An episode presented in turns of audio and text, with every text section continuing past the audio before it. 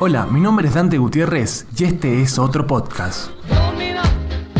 Hoy en Postcaster Mendocino vamos a hablar sobre las caricaturas de los 90. Todos hemos visto caricaturas. Tal vez antes o después o actualmente tenés 25 años y te gustan los dibujitos, aún los seguís viendo, te tomás ese café con leche o ese desayuno tuyo especial junto a la televisión y un par de dibujitos que nunca te van a abandonar.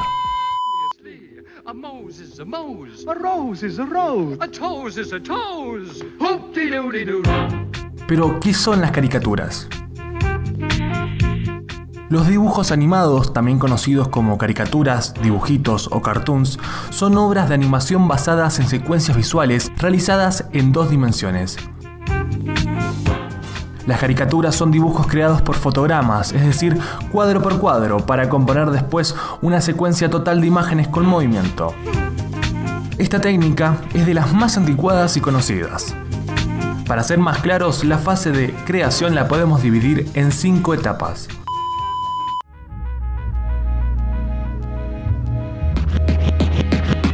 La primera etapa es el storyboard, es la guía o desglose gráfico del trabajo que se hará, incluyendo anotaciones para cada escena o efecto. La segunda etapa es animatic, es una previsualización de lo que realmente se va a grabar, es un preliminar audiovisual de las imágenes del storyboard. Sirve principalmente para encontrar fallos en escenas o en el guion. La tercera etapa es el diseño y timing. Cuando ya se aprueba el animatic, los diseñadores preparan las hojas de modelo para cada personaje y elemento visual del trabajo. Crean los personajes con variedades de ángulos y poses para facilitar la labor a los animadores en su creación. En el timing se determinan qué poses, dibujos, y movimientos se van a necesitar en cada cuadro. Para esto crean una hoja de exposición que podríamos definirla como una tabla de desglose para cada acción, diálogo y sonido en cada cuadro de la animación.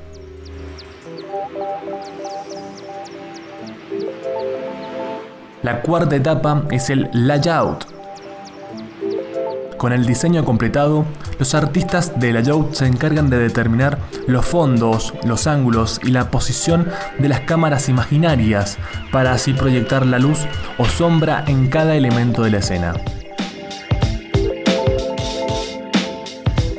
Y como quinta y última etapa, la animación, los animadores dibujan los cuadros claves de cada escena, empleando los layout como una guía y dibujar la cantidad de cuadros necesarios para describir la acción. Se tiene muy en cuenta la duración para que todo esto coincida perfectamente con las pistas de sonido.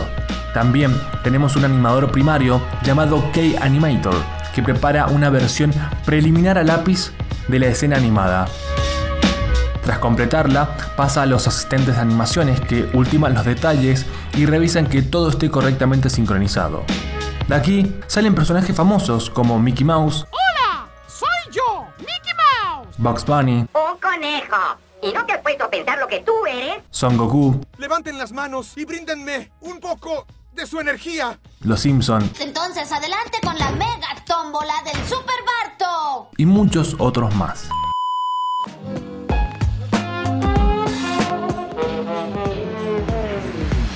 Pero esto no salió de la nada, todo tiene su origen. Y el de la animación es este.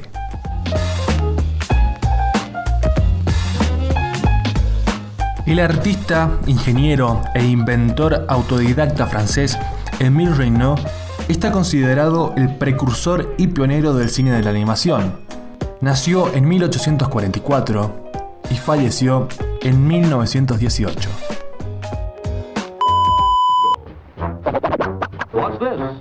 It's music. Swing music, good music. Providing fun for folks of all ages.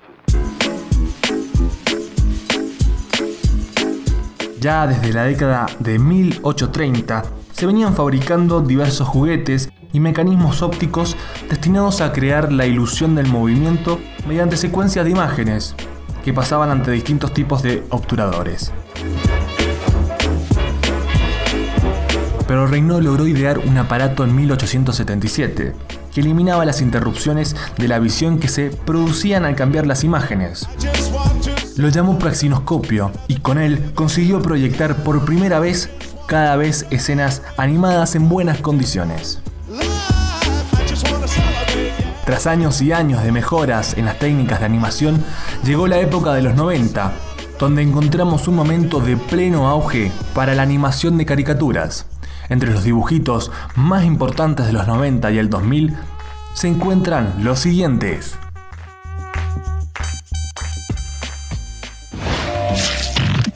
Aventuras en pañales.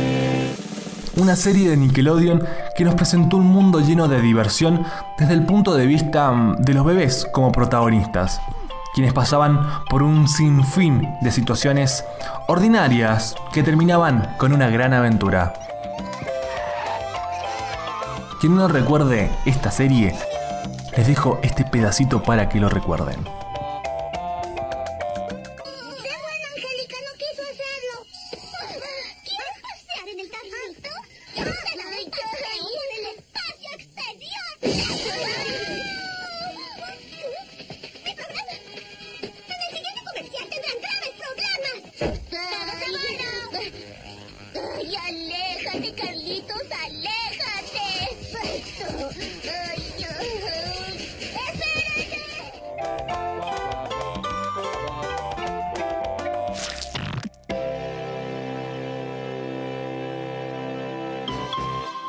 Estoy seguro que vos has escuchado esta voz. Cerebro, ¿qué vamos a hacer esta noche? Lo mismo que hacemos todas las noches, Pinky.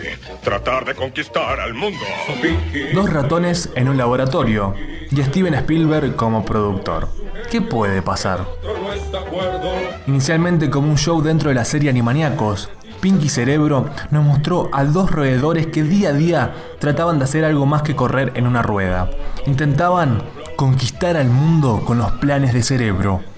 Pero por suerte para nosotros, Pinky frustraba todos estos planes con su torpeza. Gracias, Pinky.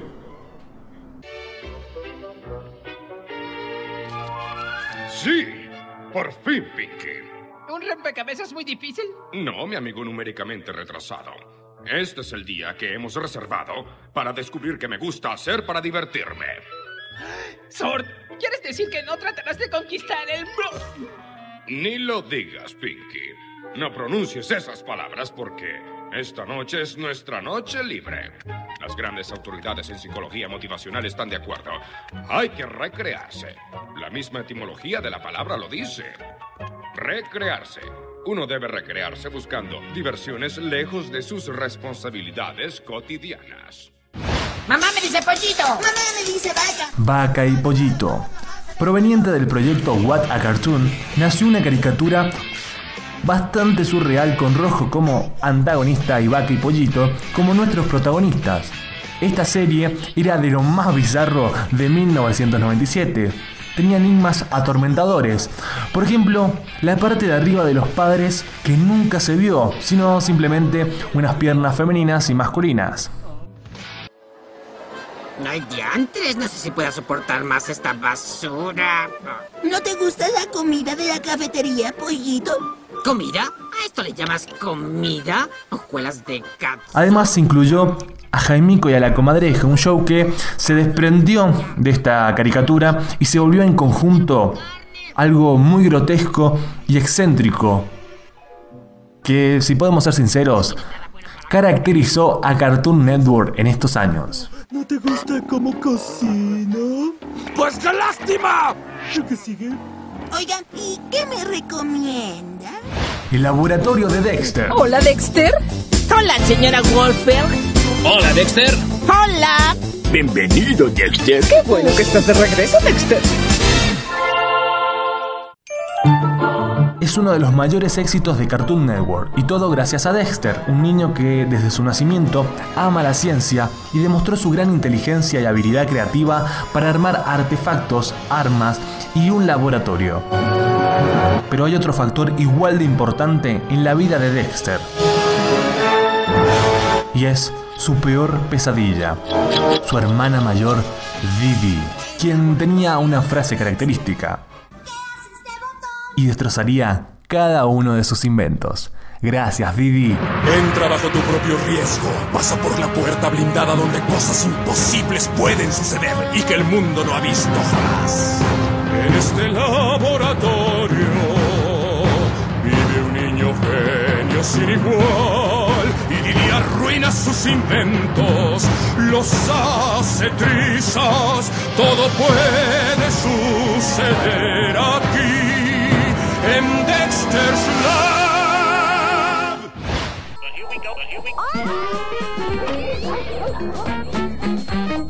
Oye Arnold. Sin embargo, no todo eran locuras y aventuras excéntricas y fantásticas en los 90. Hey Arnold fue una de las caricaturas más memorables de su historia. Nos mostraban a Arnold, el cabeza de balón, en situaciones bastante comunes en la vida de un niño, que sin embargo lograban convertirlas en algo increíble y divertido.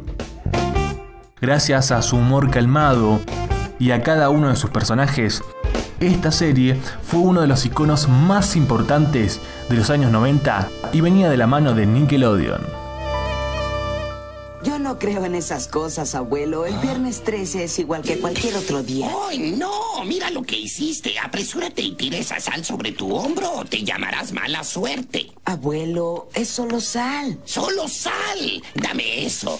Sal, sal. Cuando hueles, golpe al diablo si tú puedes. ¡Ay, estuvo cerca! Interrumpimos esta transmisión para traerles el programa de Coraje, el perro cobarde. Estelarizada por Coraje, el perro cobarde. Comedia de horror, algo raro de ver, pero muy bien logrado por John R. Dilworth. ¿Qué tiene de divertido vivir en medio de ningún lugar, un pueblo ficticio de Kansas, con sus dos dueños metiéndose en las situaciones más bizarras y terroríficas junto a villanos paranormales? Pues la respuesta es Coraje, quien debe enfrentar sus miedos y salvar a sus dueños una y otra y otra y otra vez. Sin embargo, esta serie tocaba temas bastante oscuros y si vieron el final de la serie, sabrás a qué me refiero. ¡Ay, maldita tele estúpida! Hola, nueva vecina. Soy María. A mi esposo y a mí se nos descompuso el auto y entramos a su patio trasero mientras lo reparamos. ¡Cielos! ¿Por qué no entran a tomar una taza de té? Me encantaría, pero mi esposo es muy tímido. Oh. Rocket Power. El boom de las patinetas y deportes extremos durante esta década tuvo su impacto en los dibujos animados. Rocket Power nos contaba la vida de Otto, Reggie, Twister y Calamar, que vivían en una costa de California, haciendo todo tipo de deporte extremo, desde surfear hasta patinar y esquiar. La actitud renegada y cool de los personajes atrapó a más de uno. En patineta,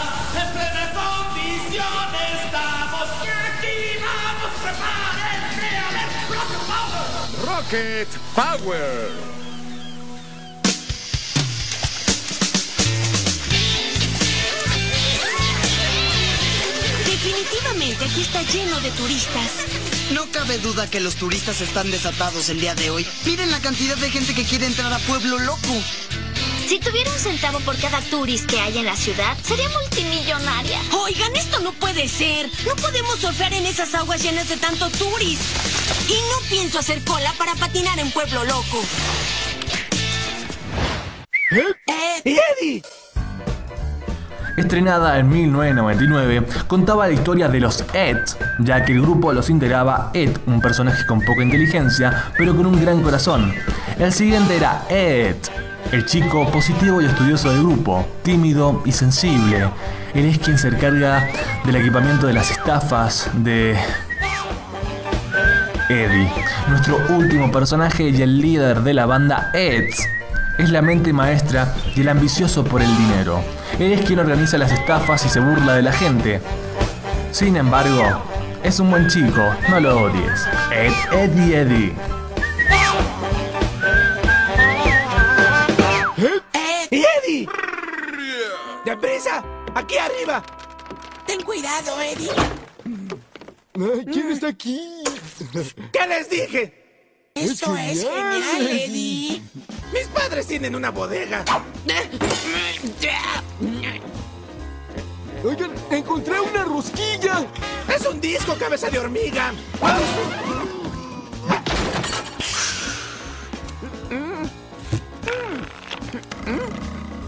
Es un espécimen perfecto. ¿Será mi tía? ¡Un, dos, tres, ya! Johnny Bravo. ¿Qué decir de uno de los personajes más icónicos de los 90? Él se consideraba una persona con un rostro, peinado y físico privilegiado, y lo aprovechaba para un fin específico, aunque no el mejor, conquistar chicas guapas.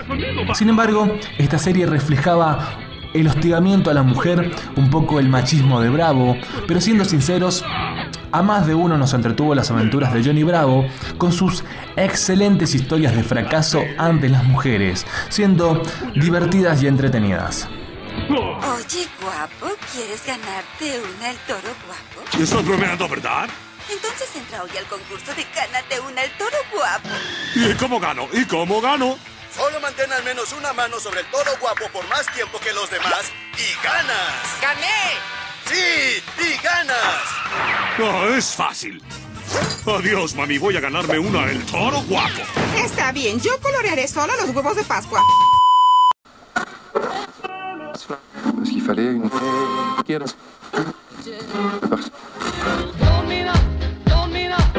Tampoco nos podemos olvidar de Bob Esponja, la esponja amarilla, junto a Gary, Patricio Estrella y Calamardo, que hasta el día de hoy siguen siendo series muy vistas. Las chicas superpoderosas, con bombón, burbuja, bellota, dedicadas a derrotar a los villanos y salvar a la ciudad de Saltadilla, y por supuesto, abrir los pepinillos del alcalde.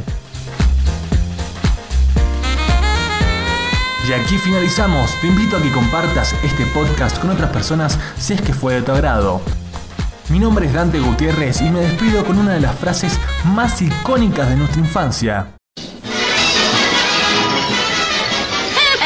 Eso es todo, amigos. Hasta luego.